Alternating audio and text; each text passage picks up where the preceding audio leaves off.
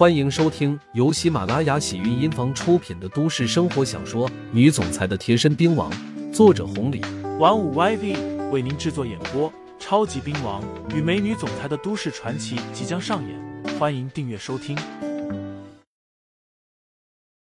第九十四章，和你啥关系啊？江宇飞有些羞涩，不过想通了一些事情之后，也就不考虑那么多了。他走上来，抱着刘牧阳的胳膊，故作生气的说道：“牧阳哥，瞧你说的什么话？没有空我就不能来看看你吗？你和我爸提到我了。”那你们说我什么了？还能说什么？你现在可是江老头的骄傲，都在夸你呢。江宇飞心里美滋滋的，然后问道：“牧阳哥，你夸我了吗？”当然。嘻嘻，江宇飞笑了一下，这才说道：“牧羊哥，好久没见了，我工作了一个月，发工资了呢，我打算请你吃饭，可以吗？”当然可以了。上次我就和江老头说了。回头一块喊上，还有二姐、大鹏的人一块聚聚。那不行。江雨飞眼睛一睁，正色说道：“那人太多了，我不想和他们一块，我就想单独请你一个人。”这，刘牧阳有些犹豫。对于江雨飞的心思，他多少还是能够猜出来的。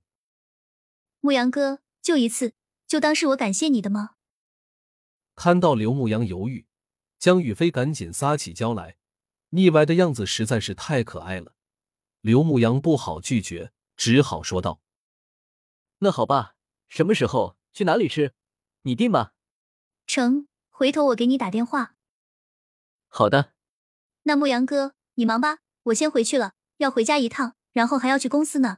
经理说下个月给我升职，如果真的能升职，那就太好了，到时候我还要请你吃饭。没问题，说话算话。江宇飞说完，一步三回头的走了。等到这丫头离开后，酒店里面的保安、服务员全都围了过来，一个个叽叽喳喳的。杨哥，刚刚那个大美女是方氏集团的老总啊，和你啥关系啊？就是杨哥，真是太羡慕你了。方总都来找你了，方总要是能来找我。就是让我少活十年，我都愿意呀！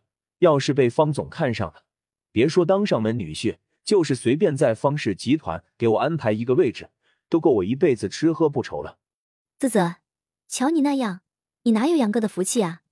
说的是杨哥，我喝醉酒不服强，我就服你。前面来了一个方总，那绝对是女神级别的；后面这个丫头，那也漂亮了，不逊色于阮小贝了。都是女神级别的。对于这些服务员、保安，刘牧阳对待他们多跟一家人似的，也不见外。在一块聊着天，突然崔二姐从二楼下来了，冲着刘牧阳喊道：“牧阳，你来楼上一下。”情况有些急。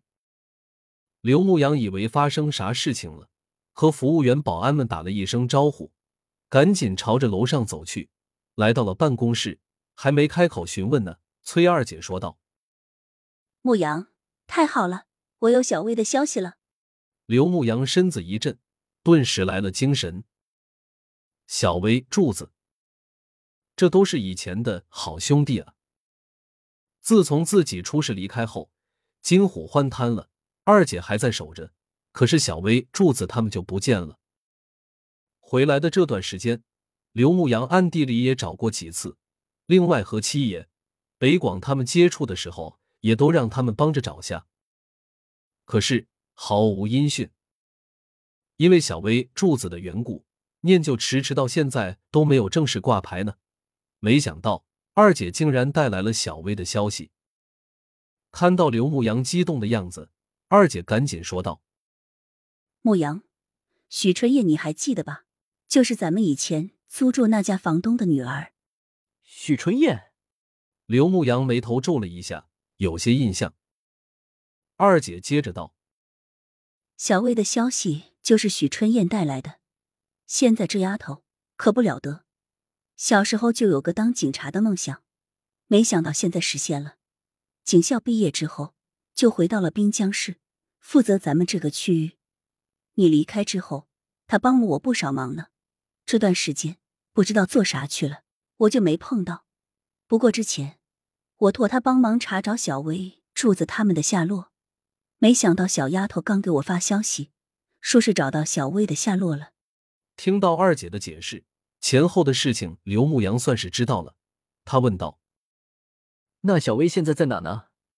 具体在哪，许春燕也不知道，只是告诉我，这一次咱们滨江市的什么大会，他看到了小薇的名字，不知道真假。”